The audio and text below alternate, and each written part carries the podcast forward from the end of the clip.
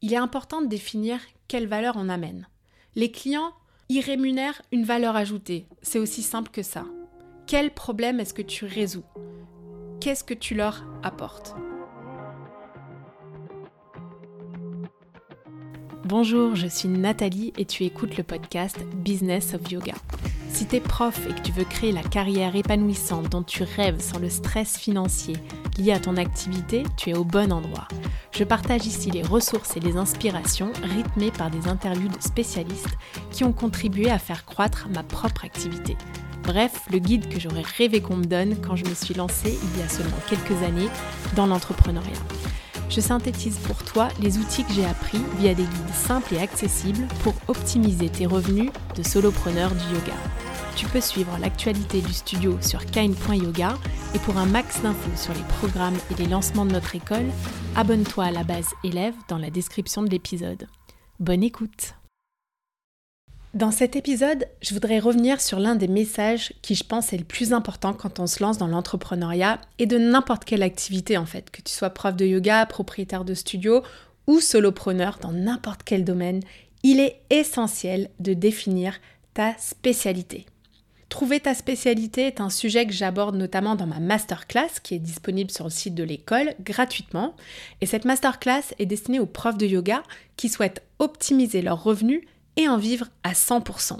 Elle est composée de 4 vidéos avec les 4 étapes les plus cruciales quand on entreprend. Toujours est-il que je constate régulièrement qu'un des plus gros blocages des profs de yoga et des entrepreneurs en règle générale se situe sur leur spécialité. Et la spécialité, qu'est-ce que c'est?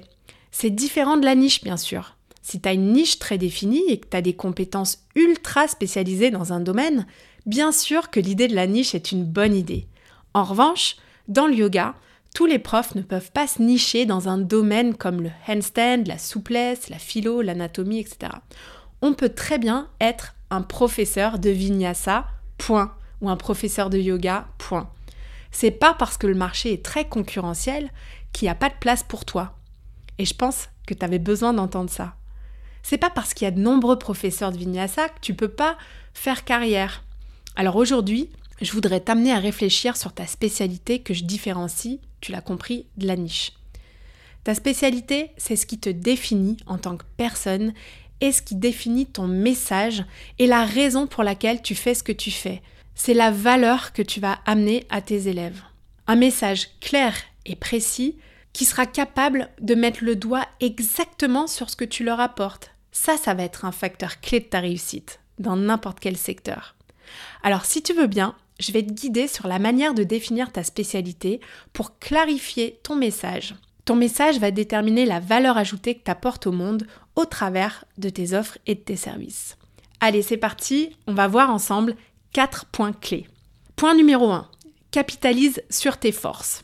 Si tu connais déjà ta spécialité et que tu sais exactement ce que tu veux proposer en tant que prof, Super, t'as pris de l'avance, mais je te recommande quand même d'aller jusqu'au bout de cet épisode parce que tu vas peut-être récupérer une nouvelle idée pour ton activité que tu n'avais pas encore envisagée. Qui sait? Devenir prof à plein temps, c'est génial. Le marché est plein d'opportunités. Il est en croissance, mais c'est crucial de trouver ta différenciation, ta patte et de bien définir ton approche qui se distingue des autres. On parle souvent de niche, comme je l'ai dit, mais ça peut parfois être décourageant si on n'a pas l'impression d'avoir une expertise énorme sur un sujet en particulier. Donc au lieu de parler de niche, je parlerai de différenciation. Et j'ai une super bonne nouvelle, c'est que tu n'as pas besoin d'être expert dans un domaine particulier. Tu as juste besoin d'en savoir un petit peu plus que les autres sur un sujet. Tu as juste besoin d'avoir un centre d'intérêt un petit peu plus poussé que les autres. 10% de plus, je dis toujours que ça suffit, juste assez pour pouvoir partager quelque chose qui a fonctionné pour toi et que tu apprécies. Le premier point clé, c'est donc de capitaliser sur tes forces. Tu noteras bien que j'ai pas dit expertise, j'ai dit tes forces. On n'a pas besoin de réinventer la roue ou de se trouver à tout prix un domaine d'expertise. Non, on va lister tes forces. C'est aussi simple que ça. Donc pour les lister, c'est un peu pareil que quand tu fais un bilan de compétences ou que tu passes un entretien. Prends ton stylo, une feuille de papier et liste vraiment toutes tes forces une à une. Liste tes qualités, euh, ce que disent les autres à ton sujet, euh, ce qui t'intéresse, les points précis sur lesquels tes élèves te posent déjà des questions par exemple. Point numéro 2, Surmonte le je n'ai rien de spécial, j'ai pas de passion flagrante pour un domaine précis. On a dit qu'il fallait te différencier. Mais parfois, c'est pas si simple, je le sais bien. Et peut-être que tu te dis que tu n'as pas vraiment encore le truc qui te rend différent des autres. Peut-être que tu n'as pas vraiment une passion flagrante dans un domaine. Et en fait, c'est parfois vraiment frustrant de devoir absolument avoir une passion. Moi, j'ai pas forcément grandi avec une passion incroyable en particulier qui était comme une évidence pour ma carrière. J'ai toujours aimé plein de choses différentes, mais jamais vraiment excellé dans un domaine. Et ça peut être un peu décourageant, on peut se sentir inférieur ou pas vraiment au niveau. Et à cause de ça, c'est aussi un peu facile de faire un raccourci et de se dire que tu ne vas pas vraiment percer dans l'enseignement parce que d'autres le feront mieux que toi. Oui, mais d'autres ne le feront pas de la même manière que toi. Donc même si tu n'as pas l'impression d'avoir une passion ou un talent qui te différencie, c'est complètement ok. Ne sois pas découragé. Je vais te partager d'ailleurs un petit secret que je dis pas forcément aux gens d'entrée de jeu. Si tu as écouté ma masterclass, tu sais déjà ce que je vais dire. Mais je suis pas une spécialiste du yoga. Certes, je pratique, j'adore, mais c'est pas un domaine où j'excelle dans la pratique et ce n'est pas ma passion. et j'ai pourtant une entreprise en belle croissance sur ce secteur. Et en fait, il y avait un marché pour ça. Et j'ai pu combiner mes forces, mes expériences, ma personnalité pour faire de cette activité un métier et un succès parce que mes valeurs personnelles sont alignées avec ce que je propose. Il y aura des gens plus spécialistes et plus calés sur le yoga en général, mais ça n'a aucune importance. L'important, c'est d'activer ses forces et de considérer son métier de manière professionnelle. Ce qui est dingue, c'est qu'au fur et à mesure du temps, finalement, j'ai découvert ma véritable passion. Et c'est la transmission. Je sais que je suis passionnée par le fait d'apporter quelque chose aux autres, de par mon enseignement ou le support que j'apporte à mon équipe et les bons moments que je fais passer aux élèves dans le studio. Alors je veux que tu commences à te focaliser sur ce que tu as déjà en toi, pas sur ce que tu n'as pas. Il y a de la place pour tout le monde. Quand j'ai ouvert mon studio, il y avait déjà de nombreux studios de yoga à Paris mais personne n'avait créé un studio avec ma touche et ma personnalité. Et c'est ça qui nous rend tous uniques. Le marché est grand, il faut être créatif. Et toi, tu es unique aussi. Donc personne n'enseigne exactement de la même manière que toi. Point numéro 3. Écris ta vision. J'enchaîne avec le troisième point et je voudrais commencer par dire que je pense très sincèrement qu'il n'y a pas de destination possible sans la feuille de route. J'admire, hein, à titre personnel, les personnes qui se laissent porter au fil de leur intuition et des rencontres vers des opportunités. Je dis pas que ça n'arrive pas. Mais pour toutes les personnes qui ont envie d'arriver à une destination précise, je recommande fortement la clarté de la vision. La clarté de la vision, qu'est-ce que ça veut dire? Eh bien, ça veut dire avoir une idée assez précise de ce qu'on veut accomplir en termes de revenus et en termes de mode de vie sur le court et le moyen terme, mais aussi sur le très long terme. Je pense toujours que quand on écrit sa vision, il faut voir grand, il faut s'imaginer un scénario où l'échec est impossible. Quand on voit grand, on se met déjà dans un mindset qui permet d'ouvrir des possibilités et qui peuvent sembler hors d'atteinte si on reste dans sa petite zone de confort.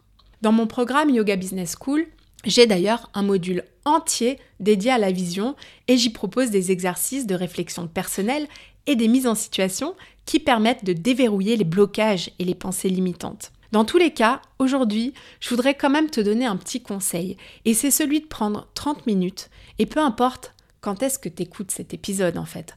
Moi j'aime bien le faire en début d'année, mais ça peut être à n'importe quel moment. Prends-toi donc 30 minutes, trouve un endroit isolé, sans distraction. Pas facile, je sais, mais installe-toi, old school, avec un papier et un crayon, et projette-toi, ne serait-ce que dans un an. Demande-toi ce que ton futur toi aimerait avoir accompli. Quel projet est-ce que tu auras mené à terme dans un an, dans un monde idéal? À quoi ressemblera ton quotidien? Quel revenu est-ce que tu retires de ton métier? Quand tu écriras cette description de ton futur toi, eh bien, tu auras une idée assez précise des actions qu'il faudra mettre en place pour y arriver. Ce qui m'amène au quatrième point. Quatrième point donc, prends des actions. C'est le dernier point et non des moindres, parce qu'il faudra maintenant passer à l'action. Après avoir défini tes forces, les éléments qui te rendent unique, après avoir dépassé les pensées limitantes qui ne font au final que bloquer ton potentiel, et après avoir écrit noir sur blanc ta vision pour ta carrière, au moins jusqu'à la fin de l'année, il faudra découper tout ça en actions concrètes. Sans action, il n'y a pas de résultat. Je répète, sans action, il n'y a pas de résultat. Et toi seul peux transformer une pensée, une envie que tu as pour ta carrière en action concrète. Assure-toi déjà aussi d'être vraiment emballé par ta vision. Il faut que cette vision crée de l'excitation et qu'elle soit une source de motivation très forte. Comme on l'a vu dans l'épisode 14, on a besoin vraiment de vibrer quand on pense à ce qu'on veut accomplir, parce que le chemin, il va être difficile, et qu'il faudra prendre des actions, essayer des choses, se préparer à rencontrer une série d'échecs. Les échecs sont inévitables, et on ne réussit pas du premier coup. Donc on a besoin de cette source de motivation et de cette vision très forte pour continuer de prendre des actions, même quand c'est difficile. Les motivations, hein, elles peuvent être très personnelles. Et finalement, peu importe quelle est la motivation très précisément. Mais il faut qu'elle nous parle. Sinon, on n'aura pas l'endurance pour continuer d'agir en direction de son projet au rythme des déceptions. Je vais prendre un exemple très concret pour illustrer la prise d'action en fonction de la vision. Chez Kine, par exemple, à la fin de l'année 2022, j'ai fait un point sur la vision que j'avais pour le studio et sur ce que j'aimerais accomplir en 2023.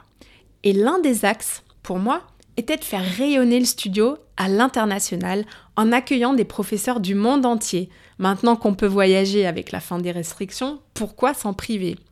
Donc d'une part, je voulais faire plaisir à la communauté du studio en proposant des approches différentes et une variété riche de styles d'enseignement, mais aussi je voulais installer le studio en tant que référence en lui donnant une autre dimension que celle d'un studio de quartier. Et ce désir, je l'ai eu parce que je cherche en permanence à créer de la valeur ajoutée pour les élèves qui fréquentent le studio. Et si l'équipe arrive à attirer des professeurs expérimentés au niveau international, eh bien j'ai là un axe de différenciation super fort par rapport à ma concurrence. Cette vision, elle me motive et elle correspond aux ambitions que j'ai pour le studio. Donc pour revenir à mon exemple de la prise d'action, c'est que je suis partie de ce qui fait la force du studio, la communauté, la salle, l'équipe capable d'organiser des événements de grande ampleur comme le festival par exemple, et je l'ai combiné avec ma vision d'installer le studio au niveau international. Et avec Charlène, qui travaille avec moi sur notre communication et nos événements, on a découpé cette vision en actions très concrètes pour que cette vision devienne réalité et que des professeurs d'exception soient au planning cette année. Très concrètement, ça veut dire 1. Démarcher par email les professeurs en leur envoyant une présentation du studio qui donne envie de prendre contact, de convaincre, de relancer, de négocier et de conclure. Je te cache pas que cette partie-là était intense. Et numéro 2, prendre un calendrier et planifier les dates en fonction de la disponibilité des différentes personnes pour que la vision devienne réalité. J'aurais pu aussi attendre qu'une rencontre fortuite avec un professeur débouche sur une visite au studio, mais je pense pas que j'obtienne des résultats aussi puissants que si je dirige mon énergie et mon focus vers un objectif très précis. Résultat, début janvier, on a accueilli des professeurs des États-Unis, d'Allemagne, de Bali, du Royaume-Uni, du Portugal et prochainement Mustapha Kombos de Turquie. Pour conclure, quand on entreprend dans n'importe quel domaine, il est important de définir quelle valeur on amène. Les clients y rémunèrent une valeur ajoutée. C'est aussi simple que ça. Quel problème est-ce que tu résous? Qu'est-ce que tu leur apportes? La valeur ajoutée, ça peut être une expertise, des connaissances, des qualités humaines, des ressources, un style, une expérience, et j'en passe. On a vu ensemble quelques-uns de mes conseils pour réussir à la définir, cette valeur. 1. Capitalise sur tes forces. 2 dépasse tes pensées limitantes. 3. Écris ta vision. Épuise ta réflexion depuis une source de possibilités.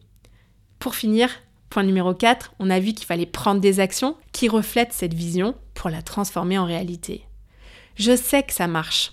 Les entrepreneurs qui réussissent ont un message clair et ils savent pourquoi ils sont là et qu'est-ce qu'ils apportent au monde. Ils connaissent leurs clients, leurs besoins et les problèmes qu'ils doivent résoudre. Ils apportent donc de la valeur ajoutée à leurs clients au travers de leurs produits et de leurs services.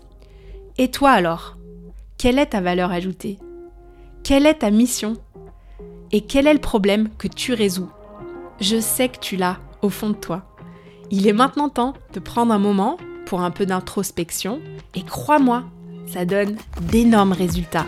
Ne perds pas le cap, planifie dès à présent ta session de 30 minutes et écris ta vision. Merci d'avoir écouté cet épisode. J'apprécie tout particulièrement les retours et les commentaires sur ce qui t'a été utile ou non. Laisse-moi un petit mot et une note si cet épisode t'a plu.